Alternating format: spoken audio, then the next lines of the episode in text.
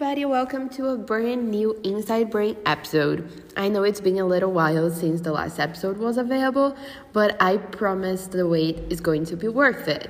Today, we're going to talk to a specialist. We're going to talk to Chelsea Stillman. She's a health neuroscientist and cognitive aging specialist at the University of Pittsburgh. And her main work is to understand how exercising can change the way in which our brain ages. And that's it. Let's invite Chelsea so she can tell us a little bit better what she does. Chelsea, can you please introduce yourself and share a little bit more about you with us? Sure. Uh, my name is Chelsea Stillman. I am a 2010 grad of Colby. That ages me. um, uh, I majored in psychology and minored in chemistry. Uh, and then I promptly, after Colby, went to grad school for a program called Lifespan Cognitive Neuroscience at Georgetown University um, in DC. And I got my PhD in cognitive neuroscience, and I'm currently a professor at the University of Pittsburgh um, in the psychology department. And I study the way that our behaviors, so specifically things like exercise, like health behaviors, um, can change our brain and hopefully present, prevent, prevent um, some age related declines that we all experience. Yeah, that's awesome. And how did your interest in this area started? Like, how did you get to your career path? How did you get where you are today? All the things. Yeah, so actually, right at Colby, um, in Bob's, which used to be the psychology department, I hear it's moved, and a professor that's still there, Jen Coane, was a new professor yeah, so actually, I worked in Jen's lab. I took her class too. I saw her memory unit in intro, and then um, I took a seminar with her, which I highly recommend on memory. Um, and then I actually started working in her memory and language lab. And I was initially planning on going to medical school. And uh, by working in her lab, I really fell in love with research, um, specifically aging research, and how much we still don't know about um, aging processes and how things change as we get older, not necessarily always in a bad way, um, but just how memory changes compared to when you're younger.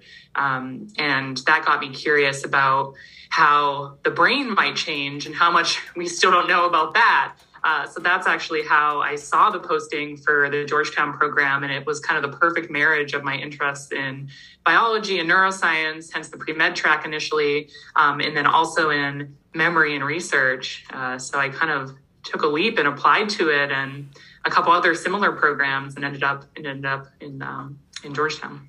That's awesome. Yeah, pretty cool. And so yeah, right at Colby, my my uh, roots into my career for sure. Awesome. And I saw that you were involved in clinical trials and everything. So, why they are so relevant in the context of neuroscience and cognitive and brain health in late life?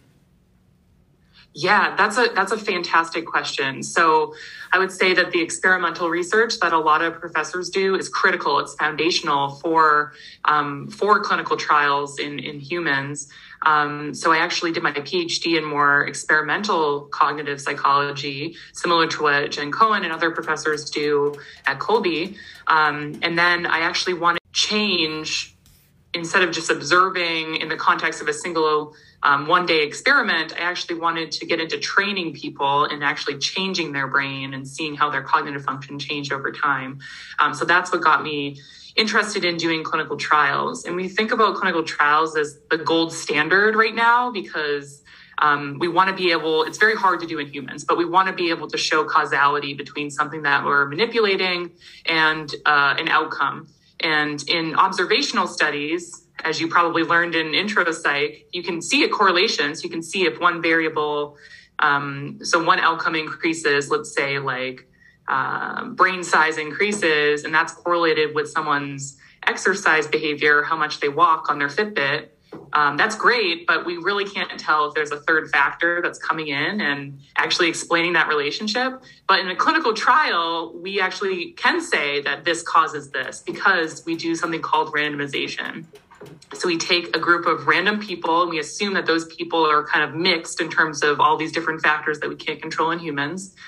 And we randomly assign them in a simple case into one or two groups. Uh, and the control group is what's critical because they, they don't do they do everything but the one thing we're interested in. So in my trials of exercise, we have them do, for example, a stretching and toning intervention. So they're still they're matched on everything. They meet in a group like everyone else. They go to the gym and they stretch instead of walking on a treadmill. And then six months later, we also do all the same tests that we did with um, at baseline before they were assigned to their intervention. Um, so that randomization component is really critical to showing a link between uh, causal link that is between um, something that we're manipulating, in my case, exercise, a modifiable behavior, and uh, the changes that we're hoping to see. So things like brain size and cognitive memory improvements and things like that. Awesome. Yeah, I've, I've heard a lot about clinical trials and everything. And they're especially crucial. Sorry, I didn't mean to interrupt you, Giovanna. Go ahead. Especially crucial now because a lot of people have probably heard about all the vaccine trials that are going on, and we really want to be sure before we're injecting people that that we have done these rigorous studies. And the fact that we've done randomized controlled trials with these vaccines is how we are able to say that they are safe because we've done them at a large scale and we've also had control groups that get like a placebo shot, for instance. So, another example of not in psychology, but another instance where uh, the clinical trial is the gold standard for proving safety, for example, of a new of a new tool we have. And now, more of a personal question when we are talking about clinical trials, specifically treatments and all these things, is the researcher that is developing the medicine that conducts the clinical trial, or it is like given to someone else? So, like a professor developed yeah. a treatment and then he passes it to a clinical researcher. Yeah, that is a fantastic question. So, for something like exercise, we typically have I don't develop the protocol. I actually have an expert develop it. That's completely removed from me. My expertise is not in exercise physiology, and I realize that. So I outsource that. And that's really important because you want to separate, you don't want any kind of bias in your research.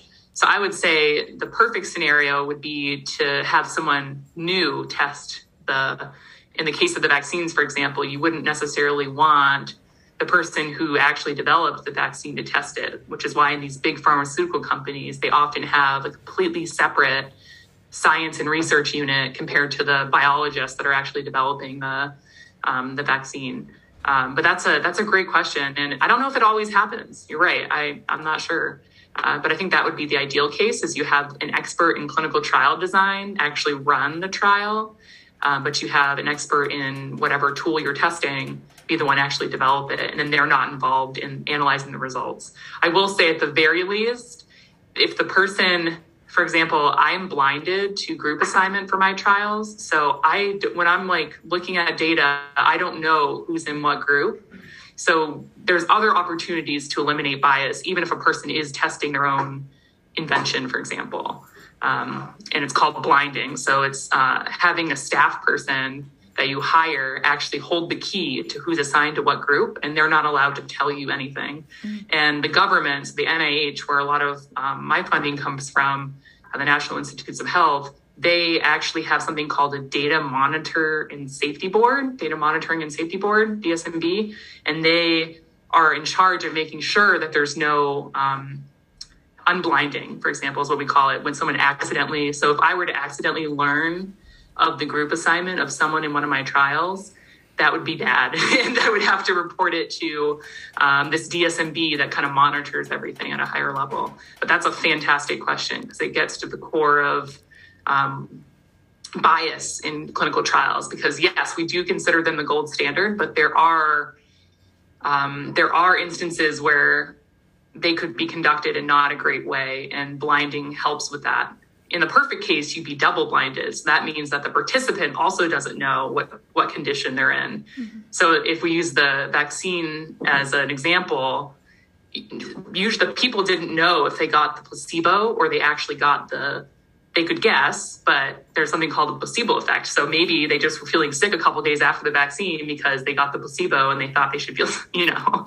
Um, with exercise, it's a little more challenging because the people generally know what condition they're in. So in those cases, we actually tell the participants that when they are interacting with study staff, or um, I try not to interact with the participants at all, actually, because I don't want to be unblinded. But when they're act, when they're interacting with study staff that are doing the administering the cognitive, the memory tests, and things like that, um, or drawing blood or anything like that they are instructed. Don't don't tell any of the staff that work on the study your group assignment. Um, so those are kind of safeguards that we have against bias if you're in the case where you're either testing your own invention or um, testing an invention that you really believe in and don't want to inject bias into your study. Yeah it makes sense. It's important. I'm i'm taking yeah. a class in medical ethics and we were discussing yeah. about placebo effect and all these things so it's, it's really nice. Exactly. It's really powerful. It's very interesting. You were saying that your research is mo- more focused on exercise and health behaviors and all these things. What is the importance of increasing the adherence to these health behaviors and how do you do that? Oh, that's another fantastic question. So, I have a whole line of research that I'm starting right now looking at adherence behaviors because it's one thing having people enroll in a trial and they essentially get a personal trainer for six months or a year, whatever length the trial is. But then when you remove those training wheels, like, are they actually going to go out and do it in the real world? And that is a whole separate ball game. Um, I think there are a lot of factors that predict adherence, uh, and some of them are addressed by interventions like I do. Uh, by building self efficacy, for example, like confidence in yourself and having people like get used to, in the case of exercise, the physiological feelings that they have. So people that have never exercised they're actually initially really shocked by being out of breath and they're kind of scared by that. But if you can teach people with, with skilled trainers, you can teach them to start to realize that those physiological reactions are normal and, and perfectly safe. Obviously we, we are, we're monitoring them the whole time. So we know like their heart rate is totally fine within, within an aerobic range and not like super high or anything. Uh, so we can actually teach them that this is an okay physiologic reaction. It's normal to be sweating and out of breath when you're doing aerobic exercise, and that's actually important for improving fitness. Uh, when they get outside of this kind of training wheel, I call it environment, but they don't have someone telling them, hey, your heart rate's right here, great job, like you're in the right zone, that becomes more challenging. And we typically see that people that leave interventions don't necessarily adhere 100% to what they were doing in the intervention. Um, so the first thing that I would recommend again i need we need to do studies on this as a field but the first thing would be to kind of observe your behavior. So i find that the fitbits help a lot just anecdotally. Like i find that uh, there's no lying. Like you're wearing this fitbit you can look at it at the end of the day and you know there's no fooling yourself. Like if you haven't done your steps you haven't done your steps. Um, I guess the other side of that is are we just admiring the problem, is what I call it. Like people by observing the Fitbit, are they actually going to change their behavior? Or are they just going to be like, oh, didn't get enough steps again. Oops. uh, and that's, I think that's the, that's the holy grail right now. We don't, we don't actually know how to get people uh, to adhere to certain health behaviors. Um, so I think that's, that's the next step and hopefully where my research is going right now is on adherence. Okay, yeah, nice. And then another thing that I came to know about you is that you work on the this part of like giving access to information about research and health knowledge and all these things. And I guess because of the pandemic, some things relating to this lack of access to information became apparent. So like people started to see that we don't know a lot about research and health and all these things. And how yeah. does your work interact with this reality? Um, so you mean in terms of like uh, having information available to the public or? Yeah. Yeah. So we've actually done a lot of work. So when you publish with NIH grants, if you are funded by them, you have a requirement actually to put your papers that come out reporting your results into a repository that can be freely accessed by the public. Because after all, our taxes actually pay indirectly, but they pay for the research that academics are conducting.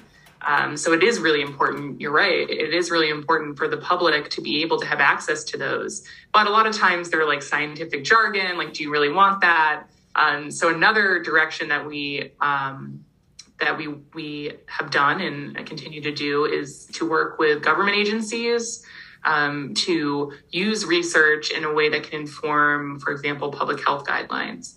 Um, so most recently, we worked on the physical activity guidelines. Um, so that was the Department of Health and Human Services actually commissioned a group of researchers um, on exercise because the guidelines on how much exercise adults should be getting in the US hadn't been revised in over a decade. So they actually convened a group two years before it was actually released last year to compile the literature, including our own, and to uh, report back, write a report to the government on their findings. Um, and so we were able to do that and show where the evidence was strong that exercise, for example, improves brain health and prevents dementia, and where there were gaps in our in our knowledge. Um, so that's another example of of how we're trying to get this information to be used by the public. So you can't really conduct research in a silo, particularly clinical trials. Like you really, I, I feel that, and I think a lot of us feel that it's important to actually put that out into the real world in some way. Uh, and that's an example of how that's done. So uh, through these public health messaging and, and things like that. Yeah, this translation from lab research to practical applications is amazing. Yeah. Yeah. And what is your favorite part about your about your job? What do you like the most? Oh, I I honestly like everything. I do a little bit of me search, I joke, because I was a swimmer at Colby, uh, and I've always been an avid exerciser. Um, and so I love studying what I study and just seeing improvements just anecdotally in people. After the study they don't want to leave or they're telling our staff that they wish the study was longer. Like that is super rewarding.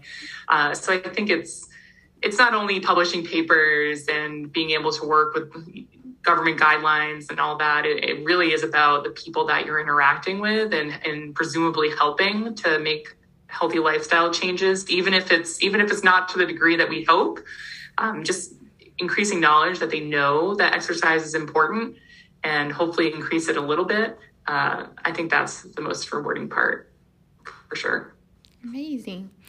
And just to conclude our episode, our season, this season in the episode in the podcast, is more fo- focused in Alzheimer's disease.